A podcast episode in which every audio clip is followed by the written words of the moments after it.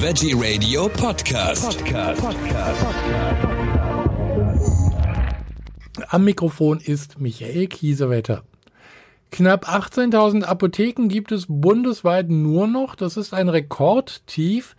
Die Gesundheitsversorgung steht auf der Kippe, dazu Medikamentenmangel und seit Anfang Februar müssen Apotheken auch noch mehr Kassenabschlag zahlen, um das Finanzloch der gesetzlichen Krankenkassen zu füllen. Welche Konsequenzen diese Entwicklung haben kann, das erklärt uns jetzt Tino Seidemann. Er ist Apotheker, Spezialist für Prävention, Stressbewältigung und Selbstakzeptanz. Herzlich willkommen, Herr Seidemann. Ja, vielen Dank, Herr Kiesewetter. Es freut mich sehr, dass ich heute hier sein darf. Sehr gerne. Herr Seidemann, 18.000 Apotheken, ein Rekordtief, wobei ich, wenn ich diese Zahl höre, denke ich mir, das ist doch aber noch eine ganze Menge, oder?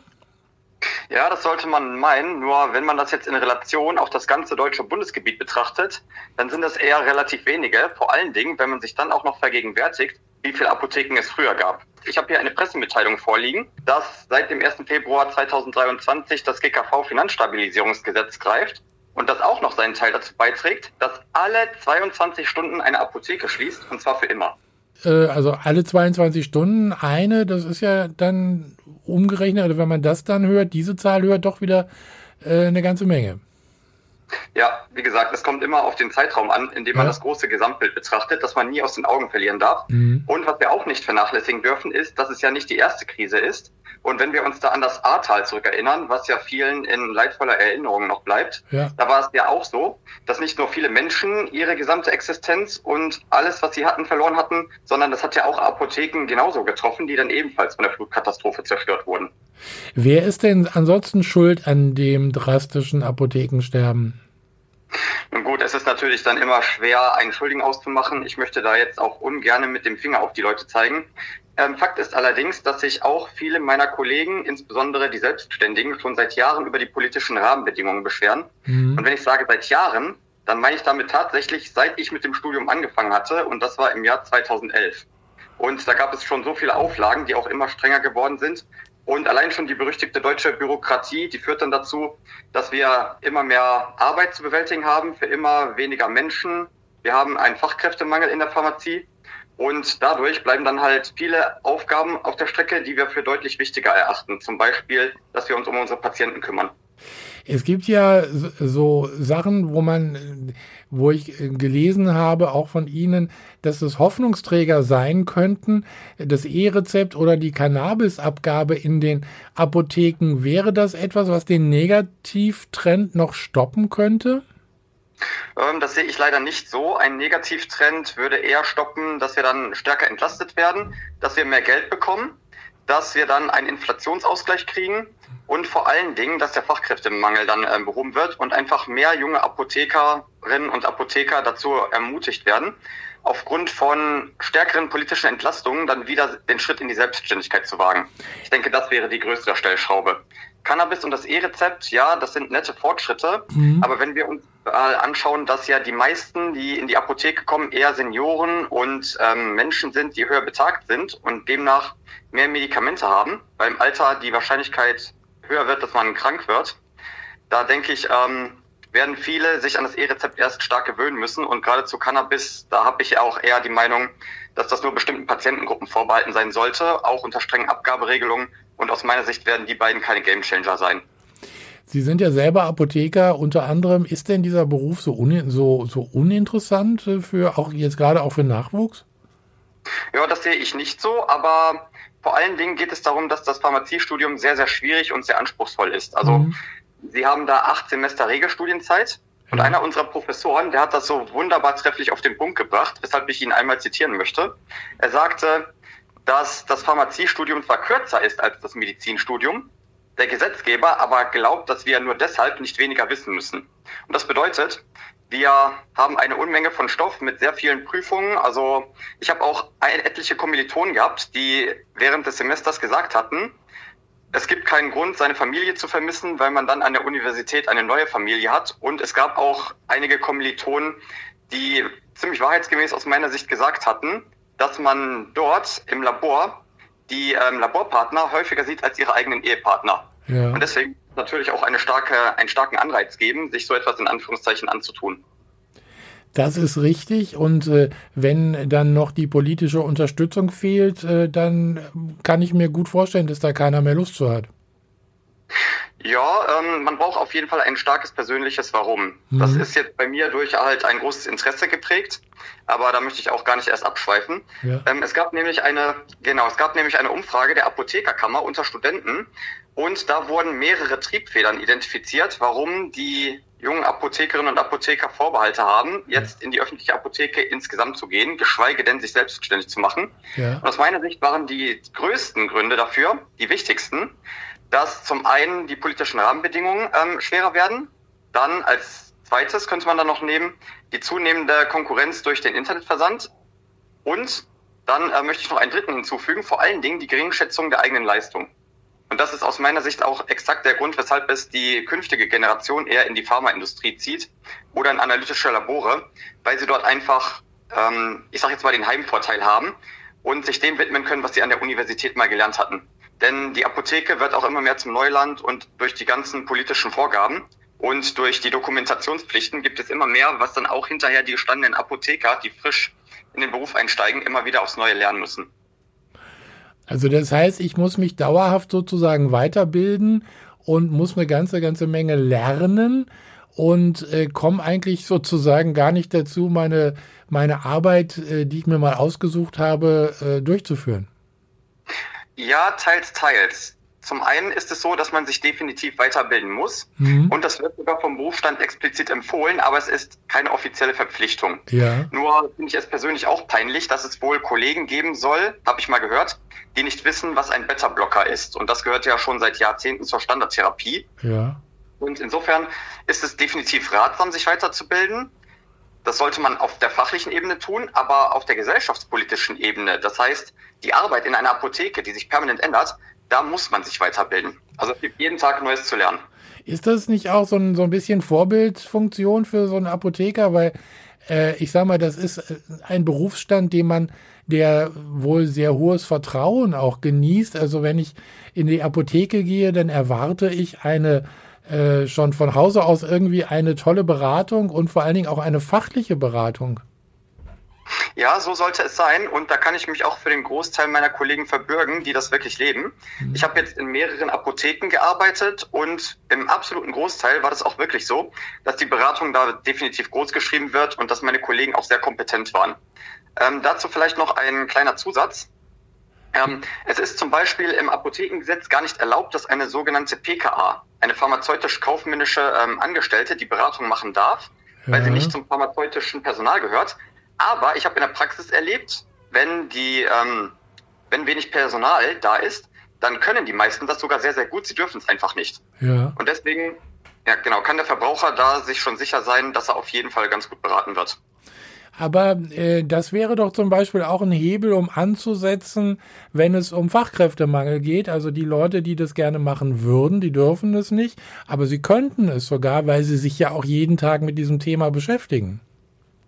Ja, dafür sind vor allen Dingen zwei ähm, wesentliche Punkte ausschlaggebend. Zum einen die Berufspraxis, mhm. die man sich im Laufe der Jahre aneignet. Das heißt, die Theorie ist zwar nur eine nette Vorbereitung, ja. aber zum richtigen Experten wird man hundertprozentig nur, wenn man wirklich das Ganze lebt und auch arbeitet und eine gewisse Begeisterung dafür mitbringt.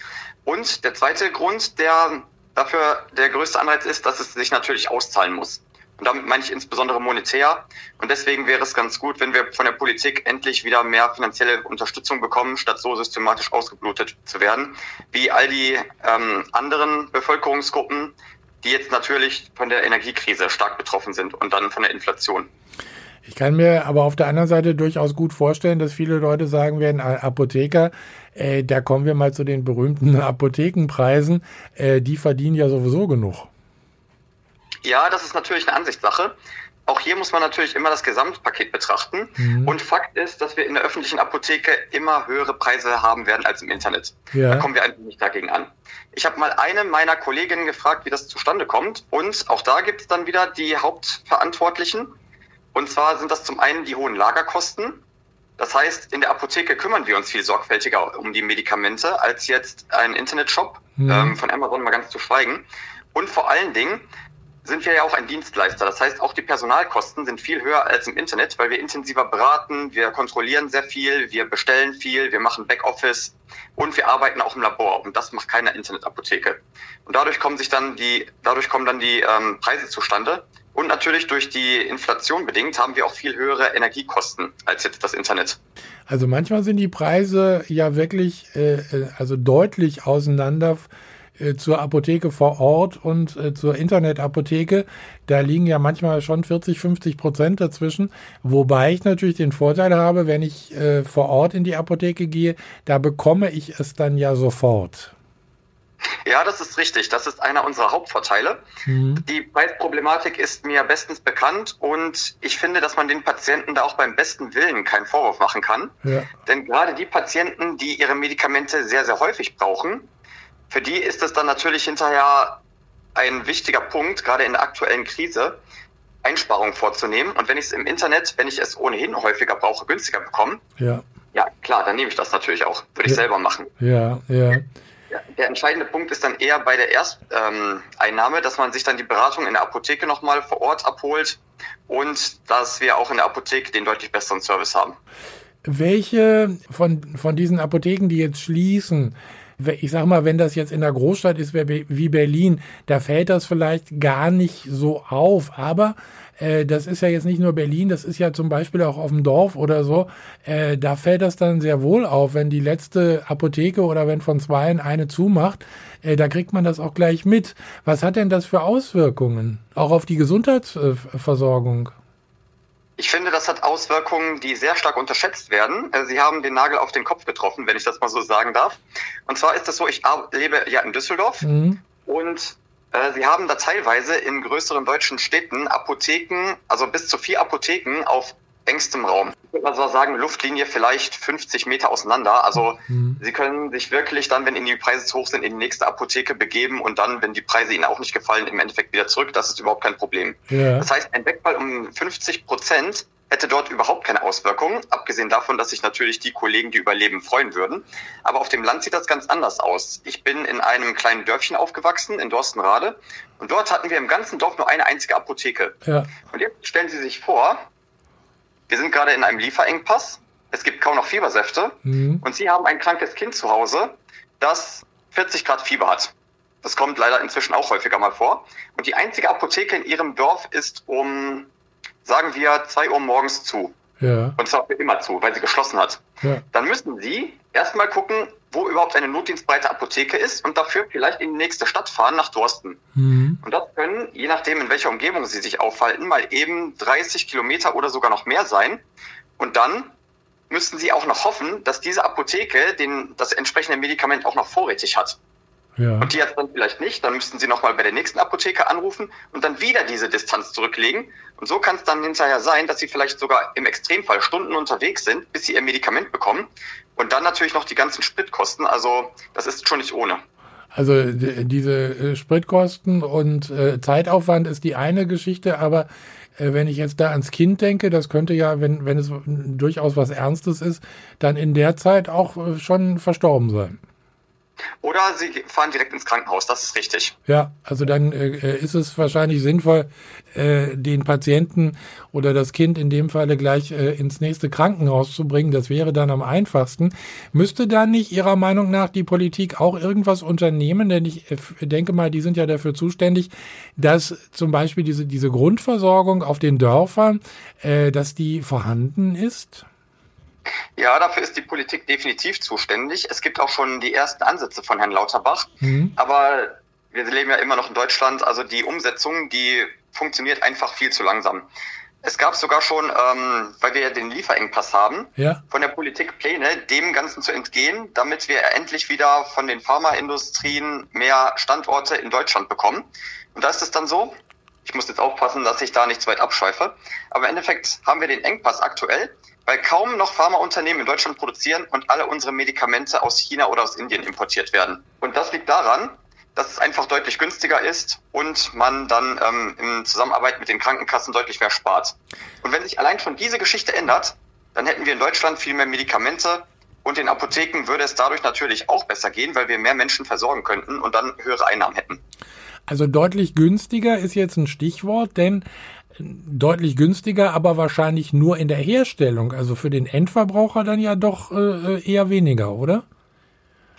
Ja, ähm, es ist immer natürlich ein Angebot, ein, ähm, eine Frage von Angebot und Nachfrage. Das mhm. heißt, ich habe mich jetzt vor allen Dingen auf die rezeptpflichtigen Sachen beschränkt. Ja. Aber je mehr Sie von einem Wirkstoff zur Verfügung überhaupt haben, umso günstiger können Sie ihn natürlich anbieten. Mhm. Und wenn die Zahl der Apotheken steigt, dann gilt natürlich auch wieder das ähm, Prinzip, Konkurrenz belebt das Geschäft. Und dann, wenn natürlich auch mehr Kunden wieder und mehr Patienten die Anwesenheit der Apotheke zu schätzen wissen und uns dann die Treue halten, dann können wir es uns natürlich auch erlauben, günstigere Preise wieder anzubieten. Glauben Sie, dass äh, die, die, die Online-Apotheken in Zukunft das auffangen können, wenn sich äh, die stationären Apotheken nicht mehr halten können? Nein, das glaube ich definitiv nicht. Wir hatten ja vorhin schon einmal den Punkt, mhm. dass gerade die Online-Apotheken bestimmte Dinge auch einfach nicht können. Und der mit Abstand größte Vorteil der öffentlichen Apotheke ist, dass wir unsere Patienten direkt schon nach wenigen Stunden beliefern können. Ja. Was heißt das konkret? Das heißt, eine Apotheke wird über einen Lieferanten, den Großhändler, beliefert, der Tausende von Medikamenten direkt schon hat. Und diese Großhändler, die fahren dann in regelmäßigen Zeitabständen raus und beliefern ähm, ein ganzes Apothekennetz.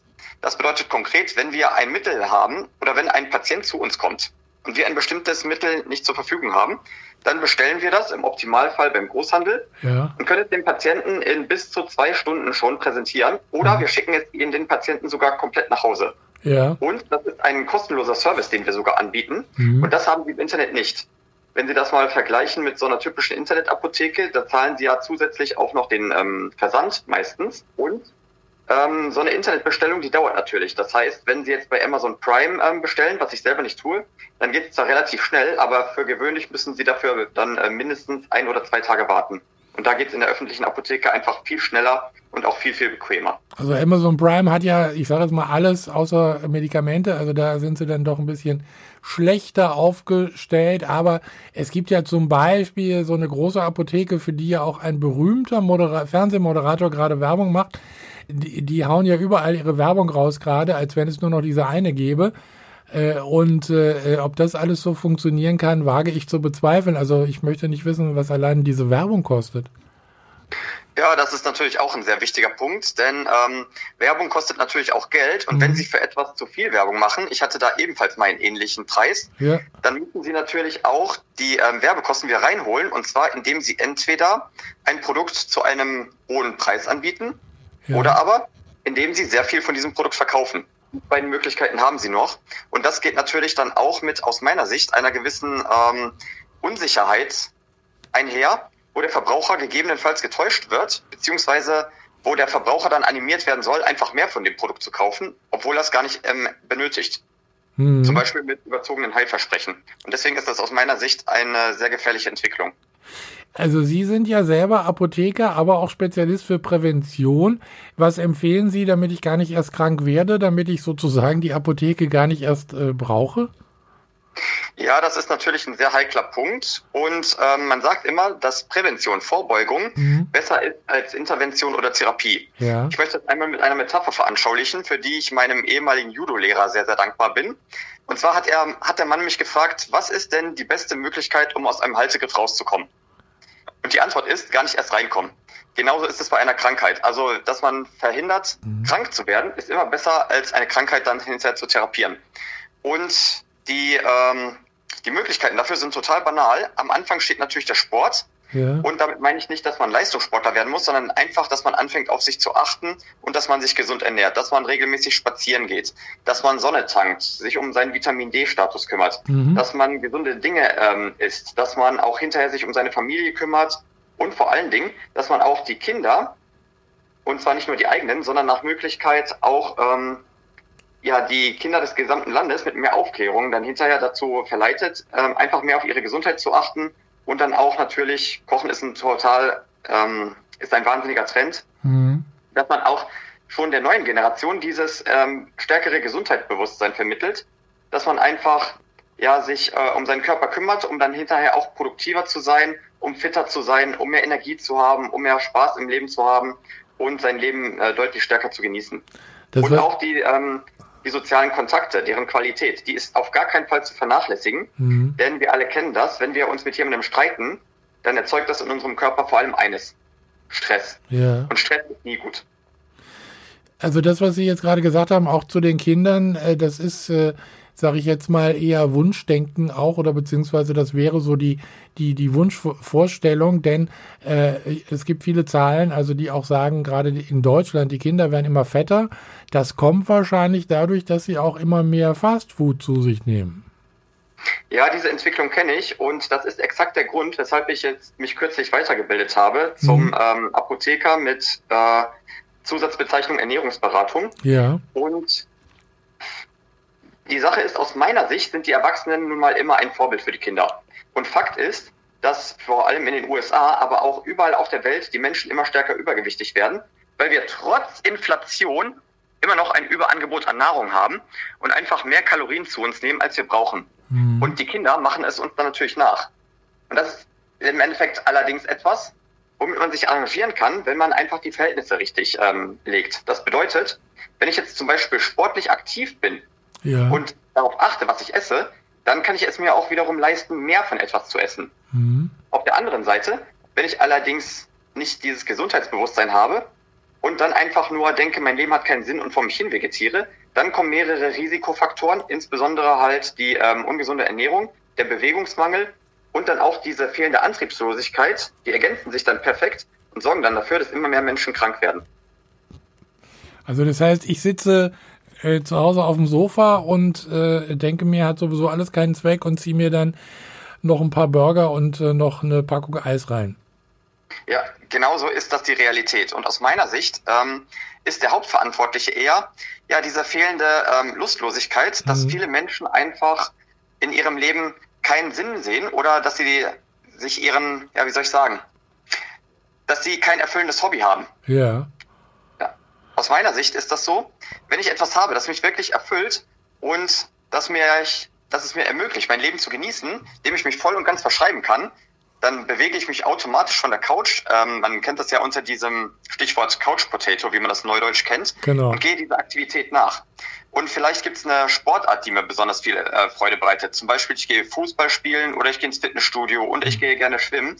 Und wenn es einfach meine absolute Leidenschaft ist, dann komme ich gar nicht auf diesen auf diesen Trip, dass ich dann die ganze Zeit nur auf, auf dem Sofa sitze und dann Fernsehen schaue. Ja. Und vor allen Dingen, wenn ich diese Begeisterung auch habe, und das ist ein ganz wichtiger Punkt, und ich habe Kinder, dann wird das auch unweigerlich auf die Kinder übergehen. Mhm. Und auf diese Weise, wenn ich dann meine Vorbildfunktion wahrnehme und wenn ich richtig für etwas brenne, dann werde ich immer andere Menschen mitmotivieren. Und auf diese Weise kann man dann, ähm, also ich sage immer, es gibt so Peer Pressure, kennen wir das ja aus dem Englischen. Ja. Sage, man kann es aber durchaus auch ins Gegenteil verkehren und ich ähm, spreche da ganz gerne von der Peer Power. Das bedeutet, wenn ich jetzt wirklich wie gesagt, also wenn ich jetzt für etwas brenne und wenn es wirklich Teil meiner Identität ist, dann kann ich auch in meinem sozialen Umfeld dieses Feuer übertragen. Ein gutes äh, Schlusswort. Wie sieht es jetzt bei Ihnen aus, äh, persönlich, Apotheke? Äh, wird das auch weiterhin äh, sozusagen Ihre Nummer eins bleiben? Ja, ich bin sehr gerne Apotheker, das mache ich auch gerne. Nur ich habe dann beschlossen, ähm, vor allen Dingen in den Bereich Gesundheitscoaching zu gehen, ja. weil ich einfach festgestellt habe, dass es Dinge gibt, die in der Apotheke durchaus Sinn machen würden, zu denen wir aber logistisch nicht in der Lage sind. Mhm. Und es gibt da viele Projekte, die von der Apothekerkammer initialisiert werden, ja. wo der Patient in den, Vor äh, in den Mittelpunkt gestellt wird. Mhm. Aber ich finde, das ist zwar nett gedacht, nur praktisch halt kaum umsetzbar, weil man sich immer den Patienten in seiner Gesamtsituation ähm, anschauen muss. Und in der Apotheke ist es nun mal so, dass wir natürlich auch verkaufen. Das heißt, wenn wir das zusammenfassen, dann lebt eine Apotheke natürlich erst einmal von den Menschen, die reinkommen, ja. die Medikamente kaufen und damit Umsatz machen, aber natürlich auch vor allem durch ihren guten Service. Und ich habe schon ähm, viele Apotheken erlebt, wo sich, ist kein Scherz, die Patientenschlangen von Verkaufstresen bis auf die Straße stellen. Ähm, einmal aus dem gerade genannten Grund, weil es immer mehr Apotheken gibt, die schließen und dann natürlich die Auswahl geringer wird. Mhm. Aber auch zum anderen, weil die Kollegen einfach ihren Job sehr, sehr gut machen. Nur wir haben halt wenig Zeit für die einzelnen Patienten, weil wir natürlich allen gerecht werden müssen. Ja. Bei den Ärzten sieht es genauso aus. Und deswegen denke ich, dass auf jeden Fall auch die öffentliche Apotheke mehr Coaching-Methoden erlernen muss, wo es dann wirklich darum geht, dass man sich den gesamten Patienten in seiner aktuellen Situation mal anschaut, dass man guckt, okay, was sind so seine Vorlieben, womit hat er keine Probleme, wo hat es jetzt an der Therapietreue? Und was ich bei den Ernährungsberatungen auch festgestellt hatte, war, dass es Dinge gibt, die den Patienten gar nicht bewusst sind, dass sie da noch ähm, etwas optimieren können, sondern das sehen die Patienten erst, wenn man mit ihnen zusammen mal so ihren typischen Lebensab äh, Tagesablauf analysiert oder mit ihnen mal einen Ernährungsplan durchgeht. Ja, und dann, ja. wenn man die Patienten auf gewisse, ich sage jetzt mal ganz böse Missstände aufmerksam macht, dann kommt dieses neue, neue Gesundheitsbewusstsein zum Tragen, wo sie sich denken, oh, gut, dass Sie mir das sagen, das wusste ich gar nicht. Mhm. Und wenn das flächendeckend umgesetzt würde, wenn es da mehr Gesundheitscoaches gibt, dann denke ich, ist das eine gute Möglichkeit, die Welt und die Bevölkerung einfach ein bisschen gesünder zu machen.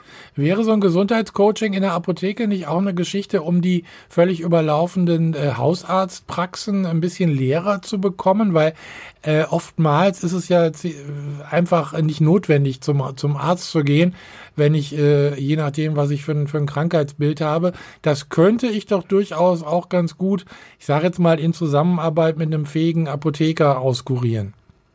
Ja, definitiv. Denn das ist exakt der Grund, weshalb die Menschen auch vor allen Dingen in die Apotheke kommen. Mhm. Und ich höre von so vielen Patienten auch, dass die Ärzte sich kaum noch Zeit nehmen, dass die Ärzte überlastet sind und vor allen Dingen auch, dass die Ärzte gerade nicht da sind, beziehungsweise dass die Praxen schon geschlossen sind. Und dann führt die, dass die Menschen meistens direkt in die Apotheke. Ja. Der Haken an der Sache ist natürlich nur, dass das entsprechend auch honoriert werden muss, damit wir uns dann Zeit für die einzelnen Patienten nehmen. Also der, der Arzt äh, bekommt auch nicht so viel Geld, wie man immer äh, annimmt, also dass alle Ärzte reich sind, denn äh, es, die Beratung wird sozusagen nicht bezahlt und so ähnlich ist es dann ja auch in der Apotheke, oder? Ja, gut, ähm, wie die Bezahlung der Ärzte aussieht, da bin ich jetzt nicht ganz so mit drin. Ja. Fest steht allerdings, dass es da auch ein Projekt gibt, das nennt sich ähm, Athena. Arzneimittel, Therapiesicherheit in Apotheken. Ja. Und da geht es dann im Wesentlichen genau darum, dass man sich genau anschaut mit dem Patienten zusammen, was nimmt er alles ein und wo kann man das Ganze nochmal verbessern. Mhm. Und das war jetzt eine Dienstleistung, wo viele meiner Kollegen Sturm gelaufen sind, weil die Ärzte das zwar bezahlt bekommen, wenn sie so etwas aufstellen, ja. die Apotheker dann hinterher nicht, obwohl sie die Arzneimittelspezialisten sind. Ja, genau. Genau, und wenn wir das Ganze mal aufs Gesundheitscoaching betragen, da wird das ähnlich aussehen. Das heißt, solange jetzt nicht wirklich das Ganze so verankert wird, dass es eine wertvolle Dienstleistung in der Apotheke ist, die wir durchaus auch anbieten können, die dann entsprechend honoriert wird, aber für die wir auch dann entsprechend die Zeit haben, um die Qualität hochzuhalten, solange wird sich da leider nichts ändern. Wir hoffen das Beste. Tino Seidemann, Apotheker, Spezialist für Prävention, Stressbewältigung und Selbstakzeptanz. Ich bedanke mich bei Ihnen für diese Informationen. Der stärkste Rückgang aller Zeiten, nur noch 18.000 Apotheken in Deutschland. Wir wollen hoffen, dass das nicht noch schlimmer wird. Danke sehr für diese Informationen und gerne bis zum nächsten Mal. Ja, sehr herzlichen Dank. Ich freue mich auch.